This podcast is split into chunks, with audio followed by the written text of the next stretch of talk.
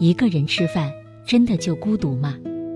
一个人独处时就一定需要有人陪伴吗？孤独是否能让你的人生丰富而充实？我是一佳，今天想和大家分享夏目的文章，我们来看看是怎样的故事。作家李尚龙有一个朋友是一个程序员，因为不喜欢自己的工作。朋友去年辞职，一年没有找工作。因为担心他的状态，李尚龙吃饭的时候就会关心地问：“你什么时候找工作啊？”朋友笑着说：“不着急。”“为什么不着急呀？”朋友接着说：“我还有点存款，够扛一年。”“那也不能这么作死吧？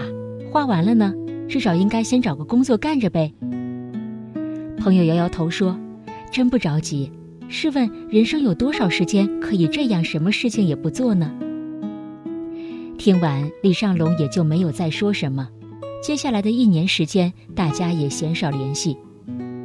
一年后，李尚龙才发现，朋友用这一年的时间考了驾照，健身减肥了二十斤，读了一百多本书，还自考了注册会计师，并借此成功转了行。当朋友走进一家会计事务所时，他才告诉李尚龙，这一年为什么很少能看见他。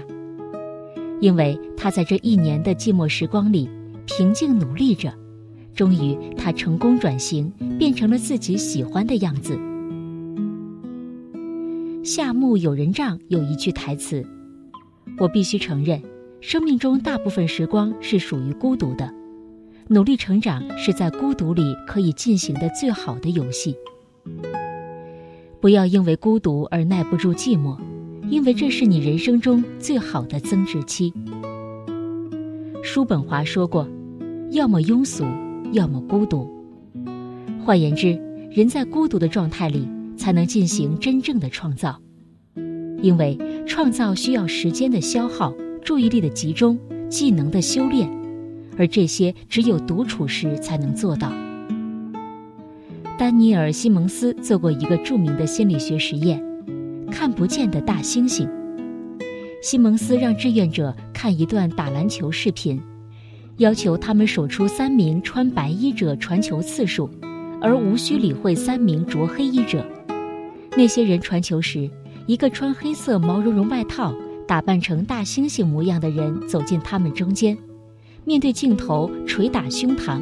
在镜头前面停留九秒后退出。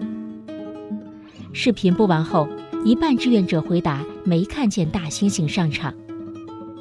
在心理学中，这种现象被称为无意识盲，即当人们把自己全部的视觉注意力集中到某个区域或物体时，他们会忽略那些他们不需要看到的东西，尽管有时那些不需要他们看到的东西是很明显的。可见，当一个人的注意力被肆意瓜分后，他的平庸也就开始了。想要摆脱平庸无趣，你要学会享受独处的时光。很多人都知道，苹果公司创始人乔布斯对佛教有所研究，因此他喜欢禅修冥想。乔布斯在苹果期间，无论是创立苹果之后，还是再度回到苹果重掌大权。他都经常禅修冥想。乔布斯广为流传的一张图片，就是他在地板上打坐思考问题。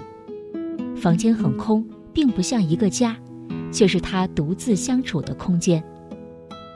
在2005年斯坦福大学的那场著名演讲中，乔布斯对即将毕业的学生们说出了他始终坚信的观点：要跟随你的内心。如果你坐下来观察。就会发觉你内心的不安。如果你试图去平复，恐怕会变得更糟。但一段时间之后就会安静下来，那个时候就能听到更微小的东西。当你的直觉开始发芽，你开始对当下很多的事情会更清楚。你的心灵变慢下来了，你感知到思维有一个巨大的扩展。你能看到比你以前多得多的东西。一个人的独处，让你向内挖掘到深处，找到最真实的自我。心理学家安东尼·斯托尔说过：“过度陷入人际关系，反而会让我们与自我日渐产生隔膜。”可以这么说，如果想和更好的自己建立连接，每个人都需要适度的孤独。叔本华也曾说过：“只有当一个人独处的时候，你才可以完全成为自己。谁要是不爱独处，那他也就是不热爱自由。”因为只有当一个人独处的时候，他才是自由的。找到最真实的自我，从享受独处开始。好了，今天的分享就到这里，我是一佳，祝大家晚安。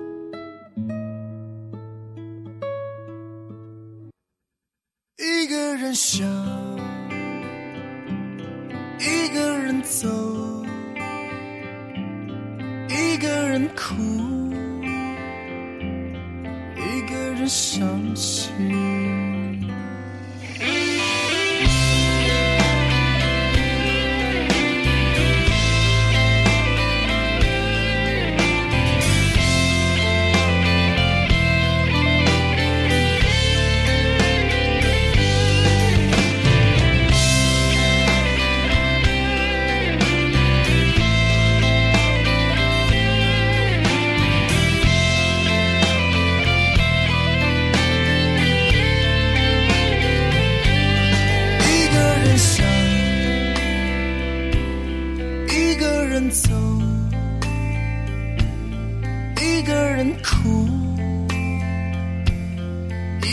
伤心，最想的人，我最爱的人，但你却不是我的女人。一个人总有心到无心，一首歌总有情到无情。这是我现在的心情，也是我对你执着的感情。一个人从有心到无心，一首歌从有情到无情。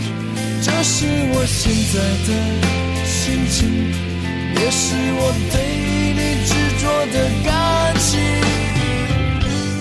一个人想。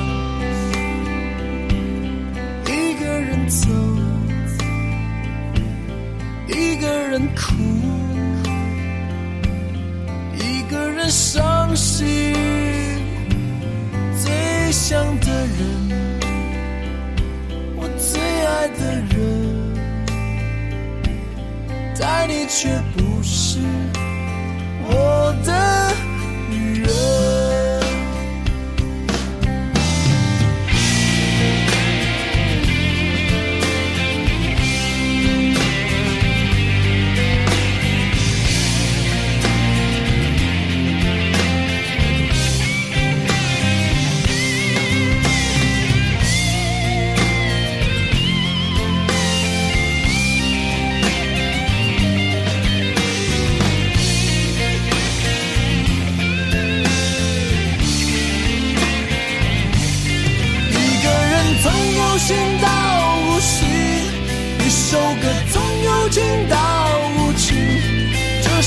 现在的心情，也是我对你执着的感情。一个人从有心到无心，一首歌从有情到无情。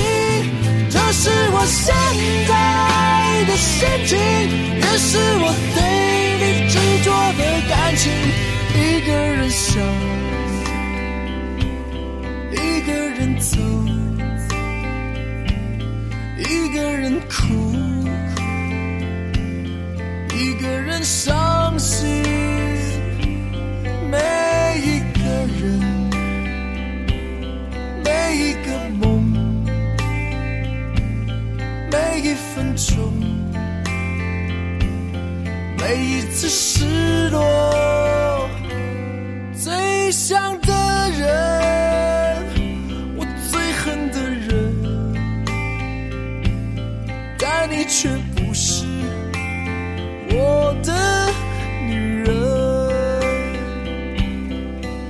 却不是。